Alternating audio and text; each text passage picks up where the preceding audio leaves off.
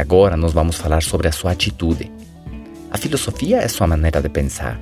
A atitude é a sua maneira de sentir. O que você faz a respeito do que acontece. A sua reação. Diante do mesmo estímulo, podemos ter respostas diferentes. Qual é a sua atitude diante do governo? Dos preços? Da crise? Você fica desanimado? Se frustra? Reclama? Ou adota melhores práticas de negócio? Melhora a qualidade do seu serviço? Aprende mais? Se destaca em seu mercado e consegue que mais gente o procure? Qual é a sua atitude diante da sua empresa, dos produtos que você vende, do sistema de treinamento que você participa? Você faz o mínimo? Chega tarde? Fica lá atrás dos eventos jogando conversa fora? Acha que seus produtos são caros? Comenta isso com outras pessoas? Alguns até falam isso para sua própria equipe. Chama-se suicídio comercial. Ficar falando de coisas negativas que você encontra ou até mesmo de problemas pessoais que você tem em casa. Isso não tem nada a ver com o negócio.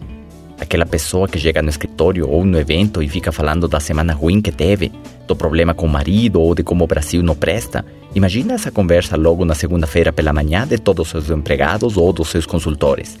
Isso precisa ser eliminado imediatamente. Qual deve ser a sua atitude? Você acorda e pode ter vários problemas, mas você chega no escritório e coloca todos eles numa sacola e deixa ela fora da sala, fora do escritório. Entra e cumprimenta todo mundo como se estivesse tendo o melhor dia da sua vida, como se tudo estivesse dando certo. Alguns podem pensar que isso tem a ver com fingir uma coisa que não é real. Porém, reflita comigo: se você chegar no seu escritório falando que não tem dinheiro para pagar a conta de luz daquele mês e que daqui a pouco todos vão ser demitidos, o que você acha que iria acontecer na cabeça de todo mundo? Você não tem direito de fazer isso. Precisa manter a fé, e mesmo com todas as dificuldades, você ainda está vivo, não é mesmo? Então existe uma saída, existe uma solução. É possível dar a volta por cima. É necessário fazer alguns ajustes e aumentar os seus números. Focar muito em ações imediatas e, sobretudo, ter uma boa atitude. Sua postura diante do que acontece exerce um efeito poderosíssimo sobre as decisões que você toma, sobre seu emocional e das pessoas à sua volta e o resultado disso tudo. Quando todos saem da reunião, cada um pega de novo a sua sacola de problemas e continua a vida. Ninguém precisa contaminar o outro com problemas que não são seus. Pior postar no Facebook: hoje eu acordei doente. Estado do dia: chateado.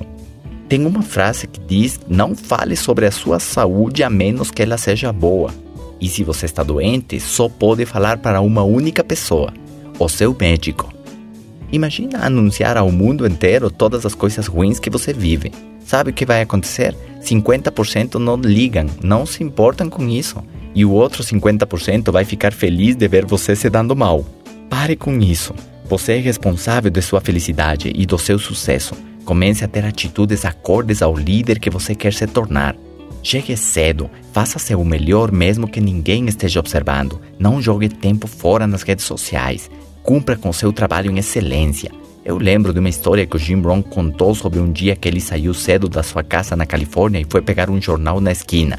Nos Estados Unidos, eles colocam um jornal dentro de umas caixas de vidro. Você paga 50 centavos e a porta abre.